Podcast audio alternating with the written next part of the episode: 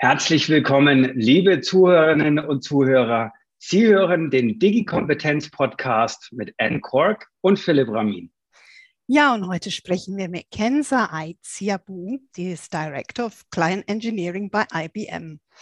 Sie ist eine Weltbürgerin, die auf drei Kontinenten gelebt hat, die sich sehr freut, sehr viele Sprachen zu lernen und neue Kulturen kennenzulernen. Sie ist Ingenieurin, die über Cluster-Algorithmen geschrieben hat. Sie ist eine Bestseller-Autorin, die Menschen künstliche Intelligenz erklärt, von Kindern bis 99-Jährigen. Sie hat äh, mehrere Bücher geschrieben. Eine Serie Bücher heißt Keine Panik ist nur Technik, warum man auf Algorithmen super tanzen kann und wie wir den Takt vorgeben. Und sie hat auch ein Kinderbuch geschrieben, das heißt Meine Freundin Roxy, Roboterzähmen leicht gemacht. Genau, sie ist Mutter von zwei Kindern Sie ist Leader von über 100 Mitarbeitenden, die IBMs Mission vorantreiben, die Welt besser funktionieren zu lassen. Sie ist Thought Leader und Mitglied des Aufsichtsrats von KIT, KI im Dienste der, Diversität. Man kennt sie auch aus diversen Fernsehsendungen, zum Beispiel aus der Sendung Markus Lanz. Und wer das alles hört, wird es bestimmt nicht glauben, dass sie ein ganz großes Geheimnis hat. Die Kense schläft nämlich sehr gerne. Also herzlich willkommen, liebe Kenser. Ja, vielen Dank für die Einladung. Oh wow, ich bin, ich bin begeistert. Also, Und ja, schlafen ist wichtig. Liebe, liebe Kenza, also als wir das gelesen haben, haben wir uns einfach überlegt, also bei der Einleitung von den vielen Aufgaben, die du hast, wo findest du überhaupt Zeit zum, zum Schlafen? Oder ist das nur Sekunden-Office-Napping, die du machst? nee, nee, nee, nee. Ich schlafe richtig ähm, gerne, muss ich sagen. Und ich brauche auch meine acht Stunden tatsächlich, um gut funktionieren zu können. Ne? Die schaffe ich nicht jeden Tag, äh, äh, das ist schon richtig. Aber wenn ich zwei Tage hintereinander wenig geschlafen habe, spätestens am dritten Tag muss ich lang geschlafen, um das zu kompensieren. Also ich bin niemand, der mit langfristig vier bis sechs Stunden am Tag klarkommt. Äh, das nicht. Deswegen Schlafen ist für mich eine wichtige Komponente in meinem Leben. Und wenn man den Buchtitel gelesen hat, dann muss man sich wirklich fragen, kann man wirklich auf Algorithmen tanzen? Wie geht denn das? Ja, das ist natürlich eine, eine ähm, Analogie, äh, die wir ähm, äh, gesucht haben, also viel auch mit dem Verlag, ne, dass wir überlegt haben, wie kann man, ähm, wie kann man das schön ausdrücken? Und äh, ne, wir haben ja den Fall, dass, dass viele Menschen Angst vor künstlicher Intelligenz haben, also Technik generell, aber insbesondere äh, künstliche Intelligenz, weil viele an den Terminator sofort denken ne, und dann kommen diese ganzen Science-Fiction-Filme hoch. Und das mit dem Tanz war, war irgendwie passend, weil ich ja auch sage, okay, die Algorithmen werden ja weiterhin von Menschen geschrieben und es ist so ein bisschen wie ein Tango, ne? Es ist, äh, ne, man gibt was vor und dann macht der Algorithmus irgendwas äh, und dann entwickelt er sich weiter und dann ne, geht es in andere Richtungen und dann muss man wieder abfangen und wieder verändern und wieder weiterentwickeln. Und ja, so war für mich wie, wie ein Tanz. Äh, und so haben wir halt das Konzept auch vom Buchcover mit dem Untertitel entwickelt. Jetzt bist du selber also Learning-Fan, lernst viele Sprachen. Also ich hatte mal gesehen oder wir bei der Recherche, Spanien, China, Deutschland hast du gelebt. Englisch sprichst du auch, kann man im TEDx hören. Gibt es da andere Sprachen, die uns entgangen sind? Wie gut ist dein Chinesisch? Oh, der, war, der war sehr gut, als ich in, in China war, tatsächlich. Ich habe auch in Chinesisch gearbeitet, hatte chinesische Mitarbeiter und habe auch ne, mit meinen äh, Geschäftspartnern auch Chinesisch gesprochen. Aber es war 2010, 2011. Okay. Seitdem ich wieder in Deutschland bin, äh, leidet natürlich mein Chinesisch. Also ein bisschen Smalltalk äh, äh, äh kenne ich auf jeden Fall äh, äh, noch. Aber so richtig im Business-Kontext ist äh, sicherlich schwierig. Also jetzt, ja. in vielen Sprachen, also künstliche Intelligenz, wie das heißt, könntest du uns nicht sagen, oder? Müssten wir die KI fragen. In, in, ja, in einigen, aber in Chinesisch überlege ich gerade. Weiß ich gar nicht. Ja, weiß ich gar nicht. Kein Problem. Aber guter Punkt, ja, recherchiere ich. ja, das wäre auch ganz, ganz, ganz, ganz super nachgereicht. Also ganz, ganz toll. Jetzt ähm, hast du einen Frauennamen für dein Buchtitel ähm, über Roboter für Kinder ge äh, gewählt. Ähm, das ist ja. desha deshalb spannend, weil wir hatten mal den Geschäftsführer von Universal Robots bei uns im mhm. Podcast und haben auch festgestellt, dass es fast niemand gibt, der seinen Saugroboter einen weiblichen Namen gibt nur männlich. Und deswegen haben wir auch ein bisschen mehr Diversity für die Roboter verlangt. Und du erfüllst es auch hiermit. War das so ein Hintergrund oder ist das jetzt nur Zufall? Interesting. Äh, äh, nee, Zufall war es nicht. Also tatsächlich ähm, habe ich explizit ein, also das, äh, die Hauptfigur im Buch die habe ich explizit weiblich genommen, ne? weil wir haben ja dieses Problem, dass man den Mädchen nicht zutraut, dass sie gut in Mathe sein können oder dass sie gut in Technik sein können. Und deswegen, äh, also das Kinderbuch habe ich geschrieben, weil mir mein Sohn das, äh, ähm, weil sich mein Sohn das gewünscht hat von mir, nachdem ein Erwachsenenbuch draußen war und meinte, warum schreibst du ein Buch für mich mhm. nicht? Dann, hm. Aber ich wollte keinen Jungen nehmen. Ne? Weil für Jungs ist es klar, Jungs interessiert sich für Technik und Jungs sind gut in Mathe, aber Mädchen leider immer noch nicht. Und deswegen habe ich gesagt, nee, die Hauptfigur muss ein Mädchen sein. Und mir war auch wichtig, Kindern diese Konzepte beizubringen, ohne dass sie merken, dass, dass sie was lernen. Also es sollte kein Sachbuch werden, auch nicht für die Kinder, es müsste ein Roman werden. Und deswegen habe ich überlegt, okay, wie kann man so eine Geschichte sich ausdenken, in der man den Kindern viele Sachen beibringt, aber ohne dass sie merken, dass sie was lernen. Und so ist die Idee mit, äh, äh mit Lili entstanden, also die, die, die, Hauptfigur. Und mit diesem Roboter. Und Roxy sollte auch eine Freundin von Lili werden. Und deswegen musste auch der Roboter weiblich sein. Und, und, und so kam es dazu. Und da habe ich überlegt, okay, Roboter, dann irgendwas Weibliches, was nicht wie eine Menschennamen hat. Also es war viel, viel tatsächlich Gedanken. Ne? Wie machst du das? Wie benennst du den Roboter? Das ist ja auch nicht einfach. Und ich wollte ungern wie menschliche Namen nehmen. Ähm, mhm. Ähm, obwohl Roxy hat man, es gibt eine Marke, eine Surfermarke, die Roxy mhm. heißt. Und wenige Menschen, die Roxy heißen tatsächlich. Und so war der Ro wie ein Roboter. Und dann, so war mein Gedankenspiel, bis ich auf Roxy kam. Aber der Roboter müsste, musste ein, ein ja, eine weibliche Figur auch sein, damit er mit mhm. Lili befreundet ist. So ist die mhm. lange Geschichte. Sag mal, in, in unserem Podcast, da, da, da haben wir schon mit vielen Gästen drüber gesprochen, warum wir uns so in Deutschland ein bisschen schwer tun mit einem entspannten Verhältnis zur Technik. Das betrifft nicht nur die Frage, warum so wenig Frauen und junge Mädchen dafür ja, begeistert werden können oder integriert werden können. Aber auch generell in der Gesellschaft ist das immer noch irgendwie teilweise ein sehr verquertes Thema. Was ist da gerade aufgrund deiner globalen Erfahrung, was ist da so ein bisschen deine Sichtweise darauf? Warum tun wir uns teilweise schwer, ähm, einfach entspannter mit, mit Technik umzugehen und das nicht immer so zu, ja, schon mystifizieren und, und da also so einen seinen ja. Epos drumherum zu bauen, obwohl ja eigentlich Deutschland schon auch also eine, eigentlich eine, eine technische Nation war oder letztlich auch, auch ist. Ist, ist, in Maschinenbau. Ja, ja. Ähm, mhm. Genau, deswegen wollte ich auch sagen, das müssen wir schon ein bisschen spezifizieren, Philipp, weil mhm. mit Maschinenbau tun sich die Deutschen ja nicht schwer. Die mhm. sind ja Welt, Weltmeister, sage ich mal.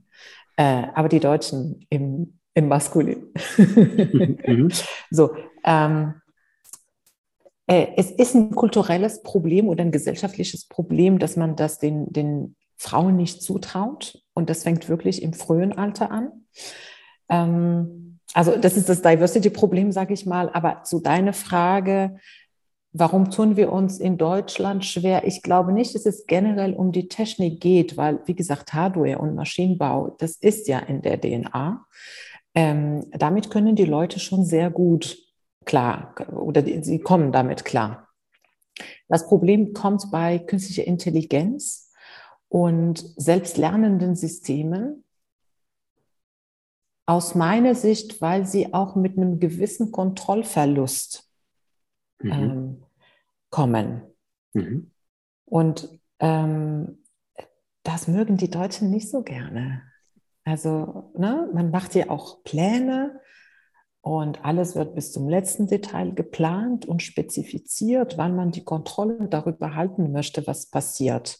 Mhm. Und offen sein, für Ereignisse, die spontan passieren und diese, diese Flexibilität, go with the flow, ne? also so wie die Sachen entstehen, mitzugehen und, und, und, und sein, seinen Plan so adaptieren, ähm, muss, ist, hat hier noch Optimierungsbedarf, sage ich mhm. mal. Kann man, kann man vielleicht, das lernen? Vielleicht ist eine These, das ist damit ja, zusammen. Äh, würde ich, würde ich so unterschreiben, ist auch ganz meine Erfahrung. Äh, ich stelle mir die Frage so, schaffen wir es, das zu lernen? Ja, weil wir schon relativ lange darüber philosophieren und darüber sprechen. Viele Talkshows und, und Arbeitskreise und, und äh, das, was man ja auch hier sehr gerne macht, ne? die Arbeitskreise, Arbeitskreise. und Ex Experten und Expertinnengremien, ja. Aber wie schaffen wir das Ganze jetzt mal zum Fliegen zu bringen? Also wann hören wir auf, darüber zu sprechen und das einfach als Mal umzusetzen?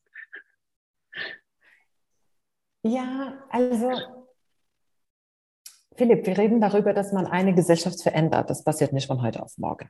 Mhm. Nichtsdestotrotz äh, haben wir schon die Möglichkeiten, das zu verändern. Und also mit der Zeit wird in meinen Augen auch automatisch passiert, aber vielleicht zu, zu langsam. Und wir wollen nicht, dass es so langsam geht. So, und meine These ist, die Gesellschaft, die deutsche Gesellschaft wie die globale Gesellschaft, die wird immer diverser. Ne? Also wir haben viele Menschen und ich bin auch ein Beispiel davon. Ich bin in Afrika aufgewachsen, ich bin in Marokko aufgewachsen, ich habe in Spanien studiert, ne? so ein bisschen USA war überall und jetzt bin ich hier. Und ähm, ich bin Teil dieser Gesellschaft und beeinflusse auch diese Gesellschaft, zumindest mal meine, meine unmittelbaren Umgebung, also ne, meine mhm. Familie, Freunde, Mitarbeiter. Und ähm, ich bringe auch Sachen mit, die ich woanders gelernt habe oder, oder eine gewisse afrikanische Flexibilität bringe ich auch mit. Und, und ähm, ich glaube, das, das prägt sich dann doch langsam, wenn wir einfach offener für andere Meinungen und anderen Art und, Art und Weisen von anderen Menschen, wenn wir da offener damit sind und sie eher ähm, integrieren, also willkommend integrieren und nicht abgrenzen, das ist schlecht, ne, was wie du dich verhältst, richtig ist so das deutsche Modell. Ich glaube, das ist die Chance, die wir haben, die wir nicht verpassen sollten, weil wir haben also, Deutschland ist, ist ja ne, ein Migrationsland. Das heißt, das Potenzial ist da, aber bisher wurde das nicht als Chance gesehen, sondern eher ne, so ein bisschen die anderen, die machen es anders, aber man muss, man muss Deutsch werden und alles wie Deutsche machen, damit man äh, hier akzeptiert wird und, und langsam verändert sich das in, in, die positive Richtung, äh, finde ich. Und das ist die Chance, wenn man sie jetzt greift. Es könnte auch dafür sorgen, dass, dass dann ein bisschen mehr, mehr Flexibilität, mehr Innovation reinkommt. Äh, insgesamt. Also die Kombination, das ist ja auch der Punkt, ich bin immer ein bisschen vorsichtig, äh, wie ich die Sachen formuliere. Es ist ja keine Kritik, also die Deutschen machen vieles genau richtig. Und jetzt geht es nur darum zu überlegen, wie kombiniert man beides? Wie kombiniert man mhm. beide Stärken? Ne? Mhm. Natürlich, bei vielen Sachen muss, es, muss man genau planen. Mhm. Ne? Aber bei anderen Sachen vielleicht dann weniger. Ne? Also wenn mhm. es um Leben und Tod geht, dann will ich natürlich schon wissen, dass, dass ich mich auf, mhm. auf, das Gesundheitssystem verlassen kann oder auf den Arzt oder Ärztin. So. Ähm, aber wenn es um andere Sachen geht, die jetzt nicht so bisschen weniger wichtig ist, dann muss man, dann braucht man dann nicht so viel Planung ne? oder mit mhm. der Bürokratie und so. Und diese, diese Flexibilität zu haben, so überlegen, okay, hier brauchen wir eine deutsche oder eine preußische Genauigkeit und hier dann reicht ein afrikanischen Ansatz. Ne? So, das, das, äh, mhm. Äh, das sollte das Ziel sein, ja. Also ich bin ja Engländerin und habe auch immer überlegt, wenn es um Leben und Tod geht, wäre ich auch am liebsten in einem deutschen Flugzeug. Also das ist absolut, das ist auch immer, absolut, ja. immer ganz, ganz, ganz gut. Aber ähm, ich überlege mir auch, ob jetzt diese äh, Erhaltung, ob das auch durch das Schulsystem dann auch so gefördert wird, wo es heißt, ich muss mich sehr früh entscheiden, ob naturwissenschaftlich oder sprachlich ich ausgebildet bin oder meinen Schwerpunkt habe, ob das auch eine Rolle spielt in der Art und Weise, wie wir dann also wenig flexibel sind für Neues. Was meinst du dazu?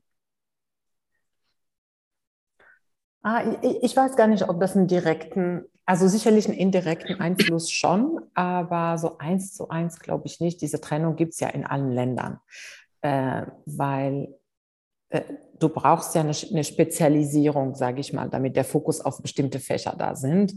Ähm, und die Kinder haben, haben nicht, also ne, jeder Mensch ist gut in was anderes. Das heißt, wir können nicht alles auf demselben Niveau lernen. Das macht ja auch mhm. keinen Sinn. Ne? Es gibt Menschen, die gut im Malen sind und andere im Rechnen und, und andere in, mit Holz arbeiten. Ne? Also diese Aufteilung ist ja sinnvoll. Ähm, und das führt nicht zwangsläufig dazu, dass man starr ist. Wie gesagt, ich bin auch, ähm, ne, also ich habe nach dem französischen System, äh, System äh, äh, ich wurde geschult, weil es ist ja nicht studiert, studierte ich später, aber ne, Schule, es war auch Trennung. Also wir mussten auch mit 13 oder 14 auch sagen, okay, ist das jetzt Mathematik, Naturwissenschaften, Geisteswissenschaften oder, oder äh, BWL, Ökonomie. So, das waren die vier Wege, die man auch nach der Schule machen muss, bevor man zur Middle School kommt. Ähm, ja, also. Was, was ist aus deiner Sicht das größte Defizit in unserem Bildungssystem, was vielleicht auch zu, ja, zu, zu wenig Dynamik und Innovation momentan führt? Sind es da, sind da Dinge, wo du sagst, das ist offensichtlich? Wir hatten, wie gesagt, äh, Kollegen Brecht vor kurzem zu Gast, der natürlich kein gutes Wort am Bildungssystem hinterlassen hat. Ja, sicherlich auch in vielen Bereichen. Kein gutes Wort für gar nichts, glaube ich. nein, das lasse ich mal unkommentiert. ähm, ähm, ja, wie, wie, siehst du das? Also ich, ich meine, es ist auch da reden wir schon lange drüber. Ja, es ist ein schwieriges Thema. Es ist ein schwieriges Thema und hier muss ich als Disclaimer auch sagen, ich bin keine Expertin vom Bildungssystem und, und auch keine Pädagogin. Ne? Deswegen mhm. auch, ähm, äh, es ist eine sehr subjektive Meinung einer Person und jetzt keine Expertenmeinung. Das ist, glaube ich, auch wichtig zu sagen. Ähm, das Schulsystem ist in meinen Augen immer noch archaisch. Also die Kinder werden für die Industrialisierung ausgebildet mhm. und nicht für eine technologische Revolution, die wir jetzt erleben.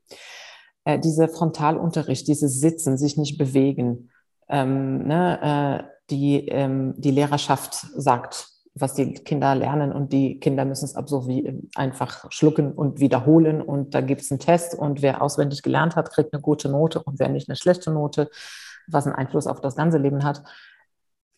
Das ist nicht mehr, nicht mehr zeitgemäß. Und hier kommt wieder so, also so empfinde ich das, dass ich mir sage, ach, es kann nicht gut lange gehen, es kann nicht lange gut gehen. Und ähm, auf der anderen Seite meine Expertenmeinung zu Robotik und KI und Automatisierung, hier sehe ich schon die Gefahr. Denn die Systeme, die wir heute bauen, diese ganze ne, selbstlernenden Systeme, sie übernehmen oder sogar Automatisierung, was vielleicht, ich sag mal, ne, der so der, der, mhm. der kleinste Schritt, wo weniger Intelligenz ist, aber das Robotic Process Automation zum Beispiel, da werden repetitive Aufgaben von Software-Robotern übernommen. Ja. Mhm. Die bekommen natürlich immer mehr Intelligenz. Das heißt, die machen jetzt nicht nur die repetitiven Aufgaben, sie, sondern sie können ja auch Daten auswerten und dann je nachdem zumindest mal die ersten Entscheidungen, ne? also wo lenke ich jetzt die Anfrage hin? Ich kann sogar Prozesse antriggern, damit Sachen noch weiter passieren. Das ist eine Automatisierung, die jetzt am Arbeitsplatz stattfindet, die es nicht mehr verlangt, dass die Mitarbeiter alles nach Checkliste abarbeiten.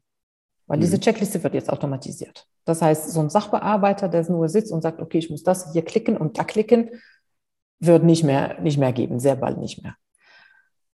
Und unser Schulsystem bildet die Kinder noch aus, dass sie Sachbearbeiter werden. Das brauchen wir aber nicht mehr. Und das ist der mhm. Punkt. Also deswegen sage ich, ich will mhm. so, äh, ne, das, ich weiß, dass einiges passiert, um dieses Schulsystem zu verändern, aber das passiert viel zu langsam. Und das ist das, was ich jetzt aus meiner ne, Automatisierungsexpertise sage. Es ist viel zu langsam. Da kommen Leute raus aus, aus äh, der Schule, äh, die in 20 Jahren keinen Jobs haben werden, wenn sie nicht lernen, ihr Kopf zu nutzen. Wir mhm. brauchen keine Leute, die Anweisungen umsetzen. Wir brauchen Leute, die die Anweisungen erfinden. Ne? Wir brauchen Leute, die Themen, die miteinander gar nichts zu tun haben, zusammenbringen, die die äh, neue Lösungen entwickeln, die sich auch überlegen, ähm, ja, wie, wie, wie man neue komplett Ansätze fahren kann, die dann die Roboter umsetzen müssen. Mhm. Und das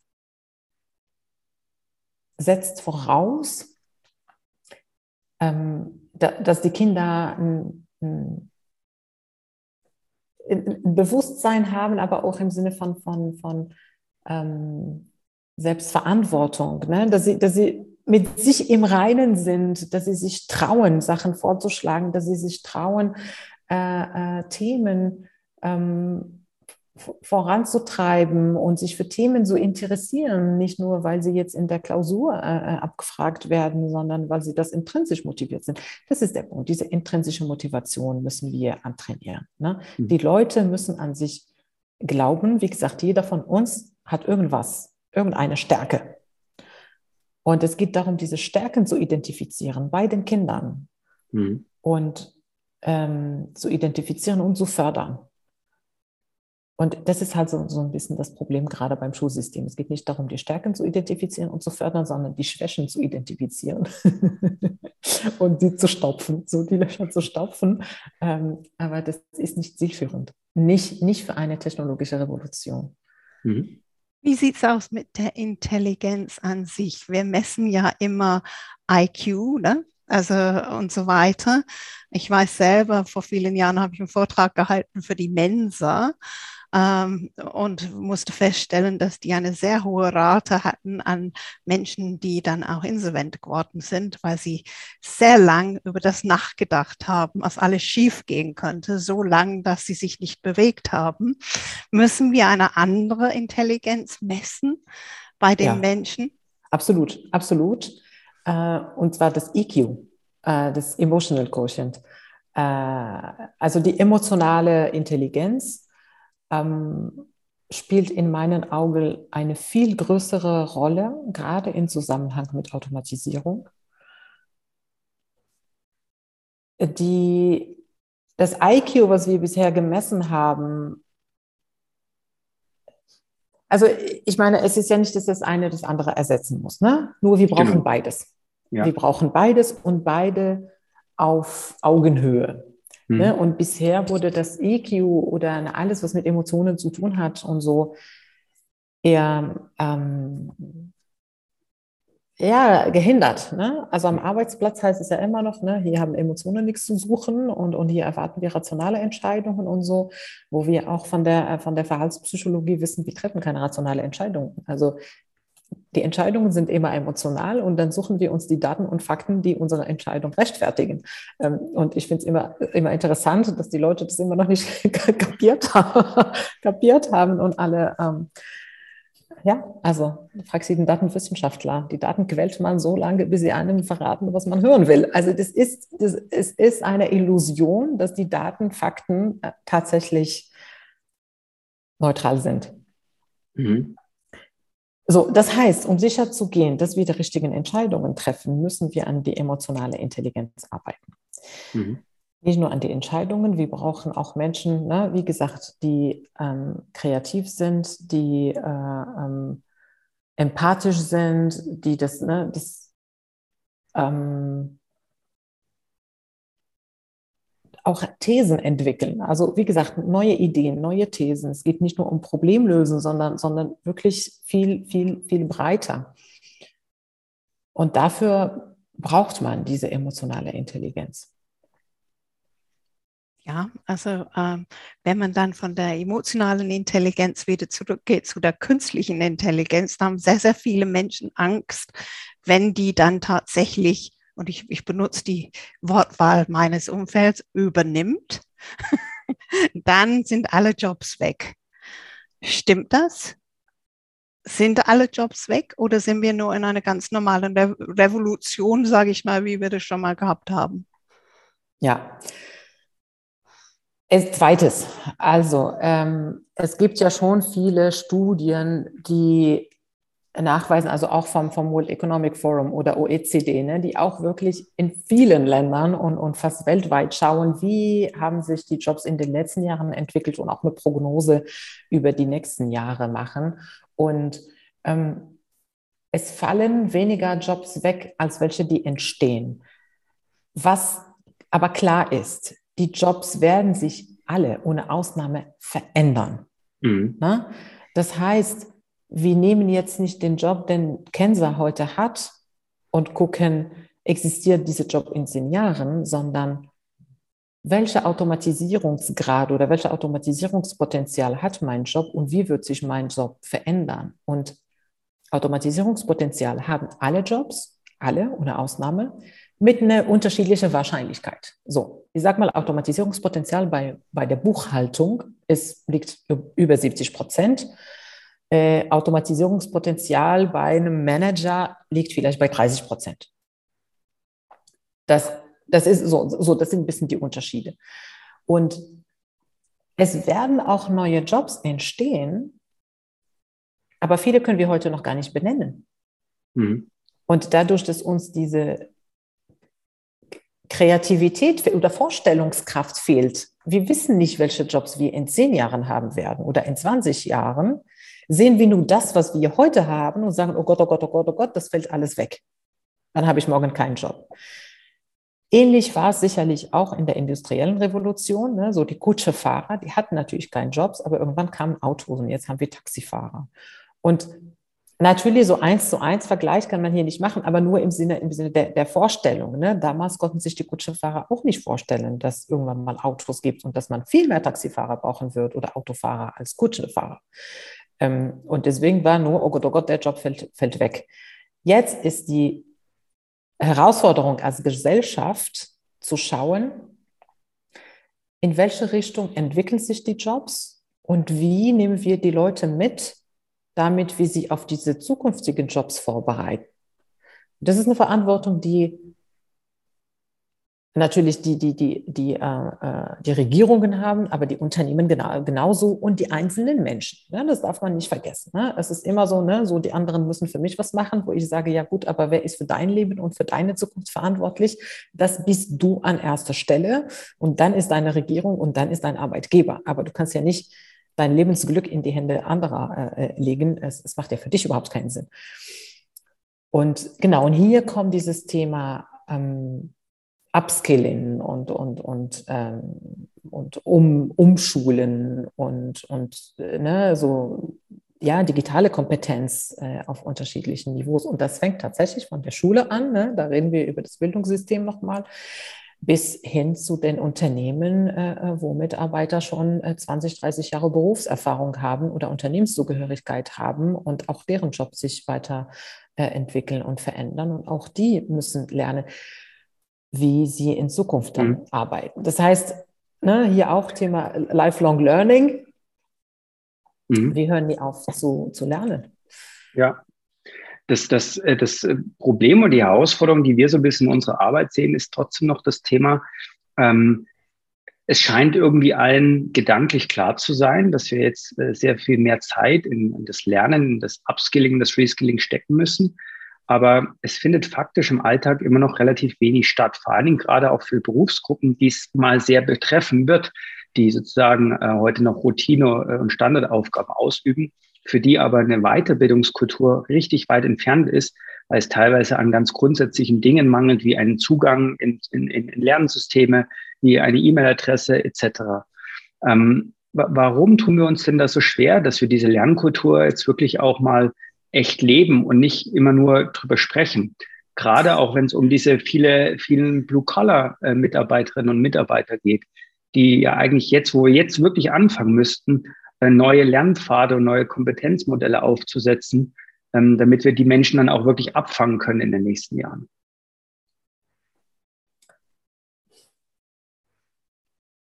Ja, ich überlege gerade, ob man dazu eine generelle Aussage treffen kann. Sicherlich ist das von Industrie zu Industrie anders.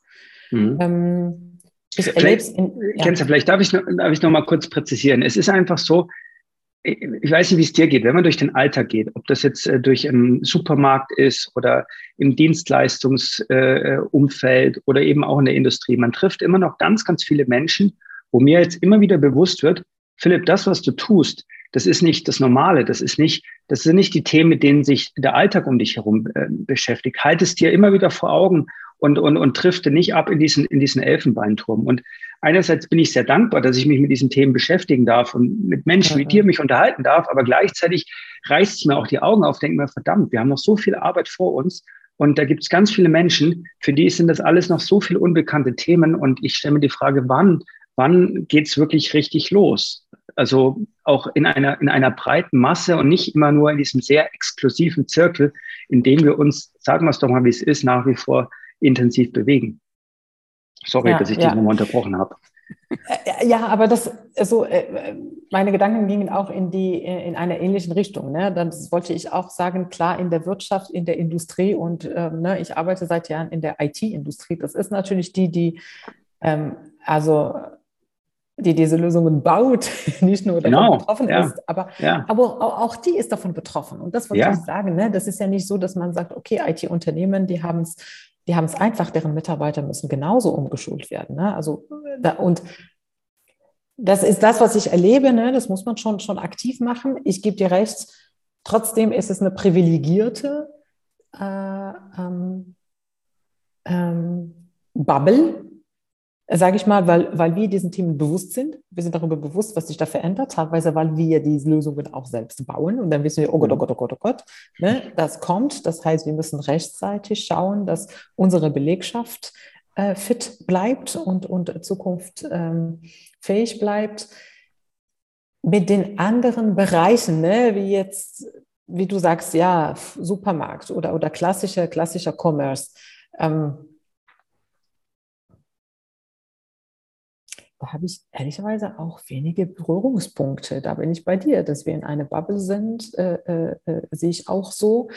Äh, ich weiß allerdings schon, dass, ähm, dass das schon Thema ist beim, beim Arbeitsministerium, sage ich mal, oder, oder mhm. bei, bei, der, bei den äh, Job, äh, Jobcentern, wie heißen die?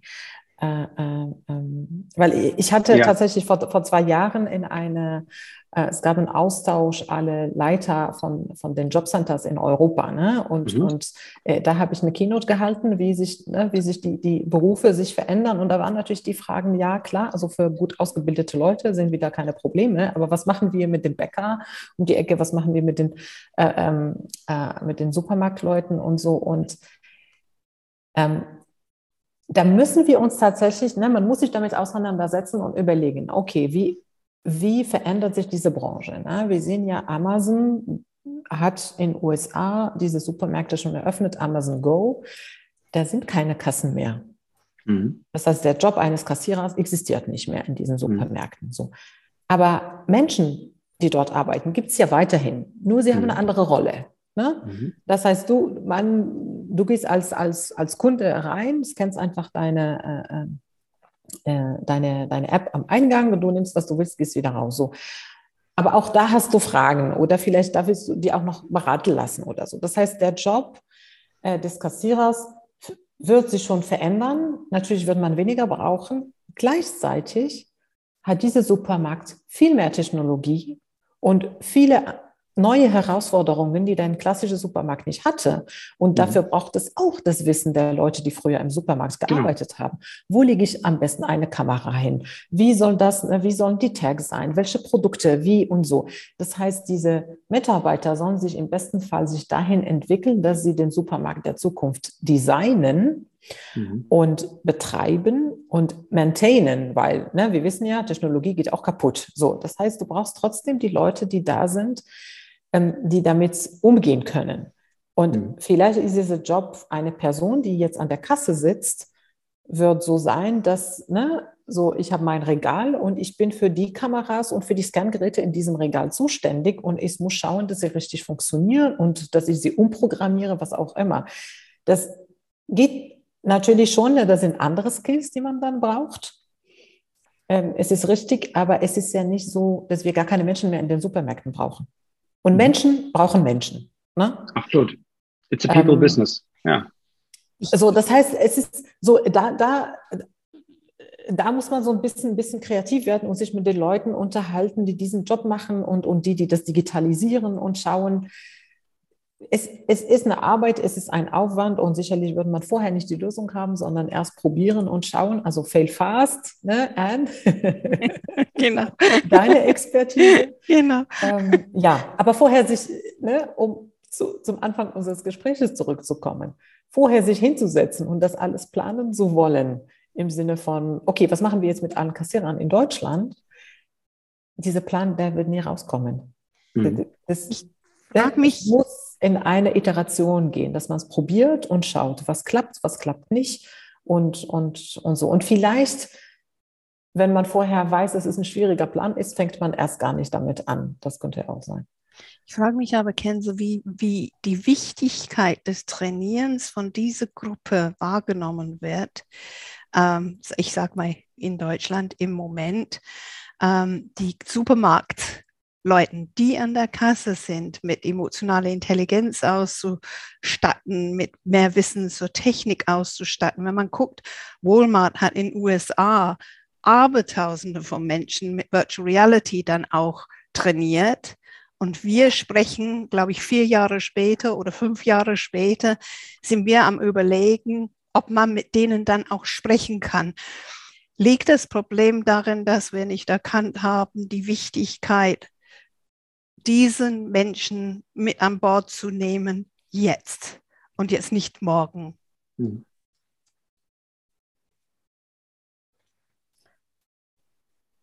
Also definitiv, definitiv. Und auch hier, ne, ich habe selbst nie einen Supermarkt geführt, keine Ahnung, ob der Druck heute schon da ist. Ne? Also wenn wir beim Beispiel Supermarkt bleiben, der Druck ist ja, glaube ich, noch gar nicht da. So, deswegen, warum muss man sich damit auseinandersetzen? Also jedenfalls nicht damit auseinandersetzen, dass die Kassierer jetzt auch lernen, wie, wie ähm, ne, Object Recognition funktioniert, wie Computer Vision funktioniert und, und wo die Geräte installiert werden müssen und wie man sie programmiert oder ne, was auch immer so äh, Troubleshooting macht das wird erst kommen, wenn der Supermarkt da ist. Ich meine, ne, wenn Amazon Go überall mhm. eingerollt wird und, und Edeka keine Chance mehr sieht, als ein Amazon Go 2.0 äh, zu bauen, dann wird es schnell gehen müssen. Aber das, das, andere Aspekt, was du gesagt hast, was, was mir sehr, sehr gut gefällt, diese Menschen mitnehmen. Ähm, da sind wir, die User Centricity ist wahnsinnig wichtig und gerade in diesem Zusammenhang der Digitalisierung. Ähm, das habe ich auch oft erlebt in der Vergangenheit, das erlebe ich auch heute tagtäglich. Also das, was ich mit meinem Team mache, ähm, sind ja MVPs, die wir mit unseren Kunden zusammenbauen. Also ne, Minimal Viable Product, also innerhalb von sechs Wochen News Case zu suchen, wo man sagt, wie testen das, ob das überhaupt, mhm. ob unsere Idee klappen kann. Und wir haben, unser Team sind interdisziplinär und wir haben die Designer dabei. Und ihre Aufgabe ist es, dafür zu sorgen, dass wir die EndnutzerInnen von Anfang an mit ans Boot holen. Und oft ist es so, wir haben ja in der Regel mit Technologieabteilungen zu tun. Ne? Und wenn es darum geht, also ich, ich sage mal jetzt auch beim Supermarktbeispiel zu bleiben, ne, wir haben dann mit der Digitalisierungsabteilung vom Supermarkt zu tun und äh, sie wollen irgend, irgendwas bauen und dann sagen wir, okay, aber wir hätten gerne den Kassierer dabei. Ah ja, wieso? Nee, aber so, die sind entweder viel zu weit ne, von diesem Innovationsprojekt, vom Fancy-Innovationsprojekt, oder äh, die können wir nicht rausziehen, gerade weil sie eine Capacity Utilization haben und sie müssen an der Kasse sitzen. Wir mhm. nerven die Kunden aber so lange, bis sie uns so einen Kassierer schicken zum Workshop. Weil es geht nicht anders diese Menschen, wenn das diejenigen sind, die am Ende mit dieser technologischen Lösung arbeiten müssen, tagtäglich, sie müssen von Anfang an dabei sein. Erstmal, weil, die, weil sie die super Experten drin sind. Sie wissen ja, was funktioniert, was nicht gut funktioniert, was, wie die, deren Kunden auch agieren, welche Ausnahmen es gibt. Das ist ja auch wieder der Punkt. Du kannst etwas nur automatisieren, wenn es standardisiert ist. Wenn du bei einem Prozess 10.000 Ausnahmen hast, kannst du nicht automatisieren. Und diese Experten, die wissen das. Die wissen, was ist Standard von diesem ganzen Klar. Chaos, ne? was ist ein Teil davon, was Standard ist, was man automatisieren kann und was sind, wo sind die Ausnahmen. Dann wissen sie, wie, wie man am besten damit umgeht. Das heißt, sie sind an der Lösungsentwicklung aktiv mit beteiligt und ohne sie machen wir keine Workshops.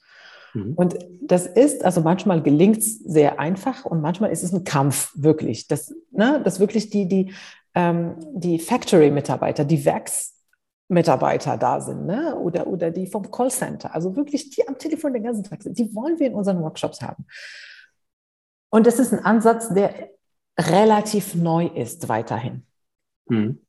Was eigentlich ein Wahnsinn ist, weil es ja diejenigen sind, die an der Front sind und die die Prozesse ja wirklich Tag für Tag durchlaufen. Und äh, mal ketzerisch gesagt, ich glaube, dass damit auch so immer eine, eine gewisse Angst einhergeht, dass man dann da auf Realitäten stößt, die man vielleicht gar nicht so gern hören möchte. Also was stiftet Nutzen, was stiftet nicht Nutzen? Sind wir vielleicht auch eine gewisse Zeit lang in die falsche Richtung äh, gelaufen, ohne es zu merken?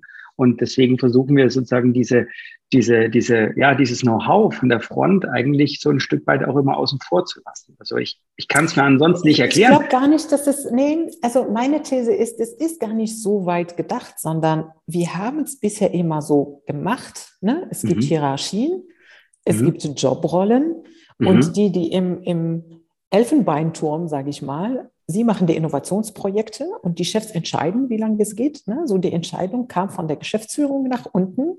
Und jetzt gehen wir mit unserem Einsatz und sagen, ja, aber ihr könnt unmöglicherweise die richtige Entscheidung treffen, weil ihr nicht an der Kasse sitzt jeden Tag. So, wir brauchen die Leute, die an der Kasse sitzen. Sie haben das Wissen, was man braucht, um diesen Prozess besser zu machen. Und auch hier so ein bisschen diese Kontrollverlust oder Hierarchieverlust oder da müssen sich viele Ärzte dran gewöhnen. Nur, wenn du die Leute nicht mitnimmst, du kannst die beste Lösung bauen, die wird kein Mensch nutzen am Ende. Das mhm. heißt, du versinkst nur Millionen Investment, die deine Mannschaft nicht annimmt. Mhm. Genau. Und da sind die Fail-Projekte, ne, die erfolgslosen Projekte, die wir seit Jahren beobachten. Und deswegen sagt man, wir hören jetzt damit auf, wir machen kleine MVPs, wir testen das schnell, wir wollen den Nutzer vor Ort haben, weil nur so kann es funktionieren, nur so kann es einen Erfolg haben. Einen Erfolg haben. Und das habe ich, wie gesagt, oft erlebt. Du hast diese Nutzer, die sind dann Feuer und Flamme. Das ist deren Baby. Sie gehen nachher in den Callcenter rein und sagen, ich war die letzten zwei Tage da und wir haben das entwickelt und, und, und super. Und dann kommt diese, ne, wenn auch wenn man so ein äh, äh, ein RPA macht, Robotic Process Automation, dann haben sie deren kleinen Software-Roboter, der kriegt auch noch einen Namen und dann macht er für sie irgendwelche Prozesse und sie sind stolz drauf. Das ist mhm. das Baby, das ist nicht mehr die Gefahr, die meinen Job wegnimmt, sondern das ist mein Baby. Ich habe entwickelt, ich habe gesagt, welche Prozesse wir hier schnellst automatisieren, weil, weil sie für uns lästig sind. Das machen sie dann ein paar Monate und siehe da, drei Monate später kommen sie zu dir zurück und sagen, hey, ich hätte auch noch gerne diesen Prozess automatisiert. Mhm. Das heißt, du bist nicht mehr als Digitalisierungsabteilung diejenige, der den Leuten hinterhergeht und sagt, jetzt habt ihr diesen Roboter zu nutzen oder hier müssen wir automatisieren, sondern die Mannschaft, also es ist nicht mehr Push, sondern Pull-Prinzip. Ne? Die Mannschaft ja. kommt zu dir hoch als IT und sagt, wir hätten das auch noch gerne und der Roboter XY muss das auch noch machen. Mhm. Und mit einer Motivation. Ne? Und mhm. es ist einfach nicht zu vergleichen. Also diese, diese Stolz und diese Motivation, das ist, ähm, ja, es ist schon was Besonderes. Mhm. Aber da, Bitte. Ich habe jetzt nur gerade überlegt, dass wenn du sprichst, haben wir wirklich so diese IT-Abteilungen ähm, mit dem falschen Etikett dann auch versehen. Früher ist es so, da kommt dann praktisch der Experte und der erzählt dir, wie die Welt dann auch funktioniert in deiner Abteilung. Und so ja. wie du das jetzt gerade beschrieben hast, ist dann die IT-Abteilung mein Helfer ähm, wenn ich dann irgendwie eine Problemlösung haben will, die, die, die mir das Leben erleichtert. Müssen wir da ein bisschen PR-Arbeit für die IT-Abteilung machen? Absolut, absolut. Also, definitiv. Ich war ja, ich war ja jahrelang in IT-Abteilung, deswegen rede ich da äh, äh, aus meiner Erfahrung. Ja, die IT gerade in Großunternehmen hat einen sehr schlechten Image. Ne? Eine IT ist immer langsam, zu teuer, zu wenig Tickets. Genau, so äh, Ticket Handling und Workplace äh, Services, also ne, einfach sicherstellen, dass alles funktioniert. Wenn es funktioniert, ist, ja, ist doch klar, das ist euer Job. Wenn es nicht funktioniert, äh, dann äh, genau. ist, brennt, brennt die Hütte. Das haben wir bei Corona gesehen, ne, wie wichtig eine IT ist. Also die Pflegekräfte, die, die, die Kranken, Gesundheits, die ganzen Leute in der Gesundheitsbranche, aber die IT Ich meine, ohne Internet wären die letzten zwei Jahre und ohne IT wäre ja gar nichts gegangen. Ja, ja. Das, das, ist, das ist tatsächlich ein, ein Problem IT von IT-Abteilungen und diese ganzen Innovationsprojekte liegen meistens woanders. Ne? Ja. Hat man CDO-Office oder sie liegen direkt ja. beim CEO-Office ja. oder beim CFO. Also die wichtigen, die wichtigen Posten, die kriegen so mhm. eine coole IT-Abteilung, die solche Projekte vorantreiben darf im Unternehmen. Ähm, aber damit man das skaliert, geht es nicht ohne IT. Ne? Du musst die IT ans Boot holen, aber, weil aber, nur so kannst du skalieren, weil dann bleibst du beim MVP-Status. Das hilft dir auch nicht. Muss ich da vielleicht die IT auch so ein bisschen selber, äh, sagen, sich selbst auch ein bisschen kritisieren? Ich habe vor ein paar Jahren Artikel schreiben dürfen für Informatik aktuell. Äh, fehlt es ausgerechnet der IT an digitaler Kompetenz, weil für mich IT-Kompetenz nicht das gleiche ist wie, wie digitale Kompetenz, wo man natürlich auch die eigene Job Description schon manchmal noch sehr linear ausgelegt hat und dadurch natürlich auch ein Image getriggert hat, das natürlich jetzt bei den Leuten auch sehr stark verankert ist. So, ja, ja, das sind ja die auch wieder im, IT-Elfenbeinturm, die, die wissen ja gar nicht, wie das Business funktioniert. Also äh, geht es jetzt nicht vielleicht nur um, um eigene PR, sondern auch wirklich um eine Auseinandersetzung. Was bedeutet denn moderne IT im 21. Jahrhundert? Ja, nee, aber das musst du also, äh, das machst du schon als, als IT oder als, als CIO, definitiv. Du kannst ja heute nichts mehr äh, äh, On-Prem betreiben. Du brauchst äh, ne, äh, Applikationen, äh, du brauchst virtuelle Applikationen, du brauchst eine Cloud, mhm. du musst dich damit auseinandersetzen. Was heißt eine Cloud-Architektur? Mhm. Ähm, wie baue ich meine Architektur um? Wie, äh, ne, wie kann ich das con con containerized, ähm, ich weiß gar nicht, wie man das auf Deutsch sagt, das ist wahnsinnig schwierig containerisieren. Ja. ja. ne? Also Du musst dich damit als IT auch auseinandersetzen, weil du betreibst ja die Infrastruktur für dieses Unternehmen. So. Genau. Früher war, hattest du dein Rechenzentrum unten im Keller und dann war alles on-prem und die Rechner waren mit oh. Kabel, mit LAN-Kabel so. Heute ist ja. es nicht mehr so. Ja, genau. Und vor allem, es geht ja nicht nur um Infrastruktur, es geht ja auch um die Frage, wie schaffe ich da digitale Geschäftsmodelle drauf und so weiter. Also auch wieder diese, diese Business-Komponente. Also es geht ja nicht nur, hey, wir haben da eine Legacy, die muss gemanagt werden, sondern es geht ja auch darum, nach vorne zu gucken, als eigentlich als Transformator aufzutreten, wo mir das immer so ein bisschen fehlt. Hey IT, stellt euch mal hin, managt diese Transformation und managt nicht nur Infrastruktur.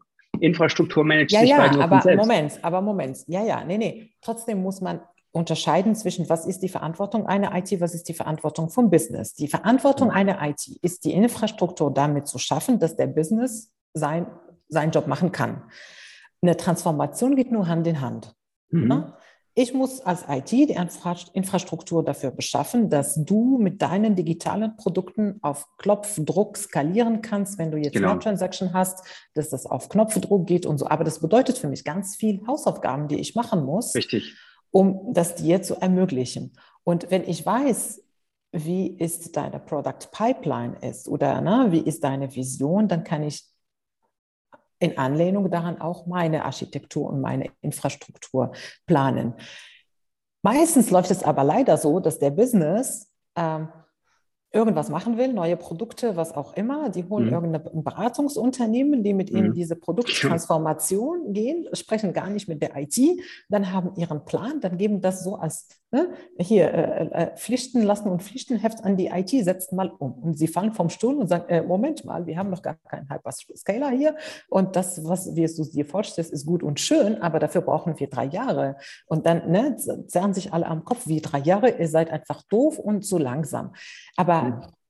wenn man, ja. ich meine, ich habe ich hab ja in beiden Rollen gearbeitet. Ne? Ich habe immer so von IT zum, zum Sales und dann wieder zu IT und jetzt bin ich wieder Sales.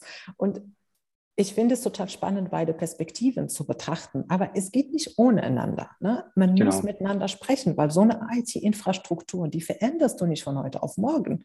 Ne? Viele Legacy-Systeme wirst du nicht virtualisieren können. Das heißt, du musst andere Lösungen finden, um Schnittstellen zwischen einem Legacy-System und einer API äh, zu ermöglichen. Und mhm das alles, das braucht seine Zeit. Dann musst du deine Leute auch schulen. Dann musst du, ne, deine, also es gehört ja auch dazu. Du hast ja auch gesagt, ne, ist auch eine digitale Kompetenz für IT, für die IT-Mannschaft. Ja, natürlich, klar. Und das passiert langsam. Ähm, wenn aber der Business seine Pläne mit, mit BCG oder, oder, oder McKinsey, was auch immer macht, und dann das einfach mal so auf den Tisch beim CIO knallt und sagt, setzt mal um, kann es natürlich nicht funktionieren. Das sollte mhm. auch jemand überraschen. Ein, ein Plädoyer für eine starke IT, so kann man so kann man zusammenfassen, finde ich sehr charmant. Ähm, time flies und wir kommen schon zu unseren, zu unseren Abschlussfragen, die wir all unseren Gästen immer stellen. Eine davon wird dir die N gleich stellen und eine davon darf ich dir noch stellen. Und zwar würde ich gern äh, von dir wissen, liebe Kenzer, was für dich die drei Themen sind, die in nächster Zeit für dich die oberste Priorität haben. Und kannst dir ein bisschen heraussuchen, auf welche Ebene du das beantwortest, kannst aber auch gern äh, in der nötigen Kürze einfach uns ja drei Aspekte nennen. Drei Aspekte. Okay, vielleicht als erstes ein privates Aspekt. Ja, gerne, gerne. Ja. Ich habe in anderthalb Wochen Urlaub, drei Wochen und wir haben immer noch keinen Plan, was wir machen. okay, Urlaubsplanung Nummer eins, okay. Too busy to plan Die KI-Fragen. Äh, zweiter Aspekt, ähm, was mir beruflich jetzt ein bisschen wichtig ist, ähm, ja, also ich leite dieses Team jetzt seit, äh, äh, seit acht Monaten und äh, was bei mir als Prio steht, ist tatsächlich so ein bisschen dafür Werbung zu machen. Ne? Also mhm. es ist ein Pre-Sales-Team, ist auch relativ neu, gibt es erst seit, seit anderthalb Jahren und dass äh, unsere Kunde, Kunden uns mhm. kennen und mit uns zusammenarbeiten. Und äh, Prio Nummer drei, ähm, ja, was ist die Prio Nummer drei? Weiß ich, weiß ich gar nicht. Ich muss heute meine Kinder gar nicht abholen. Wir haben Anfang die, die Prio ist die Familie. Heute bin ich befreit. Ich kann lange, ich kann lange arbeiten. ja, also, also so schnell. Kennst du Prio Nummer drei ist Prio Nummer eins und Prio Nummer zwei umsetzen. Genau. Also meine letzte Frage an dich wäre, wenn du jetzt eine Empfehlung abgeben könntest was man unbedingt lernen sollte. Auch drei Sachen für die Zukunft. Was wären diese drei Sachen?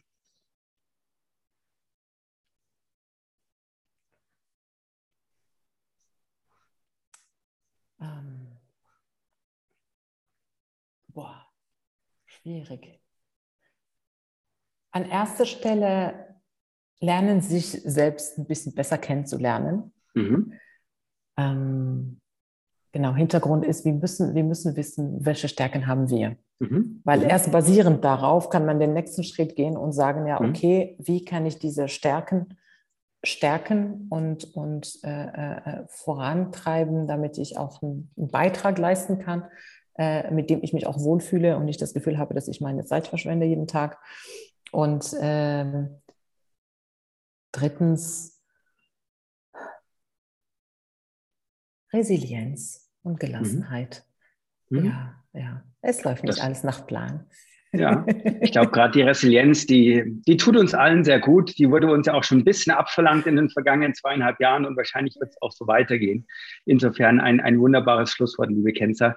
Ganz herzlichen Dank, dass du heute zu Gast bei uns warst und äh, mit ganz viel erfrischenden Insights uns heute bereichert hast. Ja, sehr gerne und danke für die Einladung. Ich sage auch Dankeschön, liebe Kenze. Das war das Gespräch mit der Frau, die KI zum Tango-Tanzen bringt, die die Kassierer mit ins Boot holt bei der Entwicklung und die ab und zu eine, ein kleines Fenster sucht zum Ausschlafen. Das war heute das Gespräch mit Kenza Aiziabu, die ist Director of Client Engineering bei IBM. Und falls Sie, liebe Zuhörerinnen und Zuhörer, jemanden kennen, der ebenso spannend erzählen kann wie die Kense heute, dann bitte einfach eine E-Mail schicken unter podcast.i40.de und ähm, was sich sonst noch alles bei uns im Podcast tut, kann man verfolgen mit dem Hashtag Digikompetenzpodcast. Und diejenigen, die öfters mal zuhören, die wissen, also das Philipp und ich, wir machen einfach Putzelbäume. Wenn ihr das nächste Mal dabei seid, wenn es wieder mal heißt, bleibt digital kompetent mit Philipp Ramin und Anne Koak.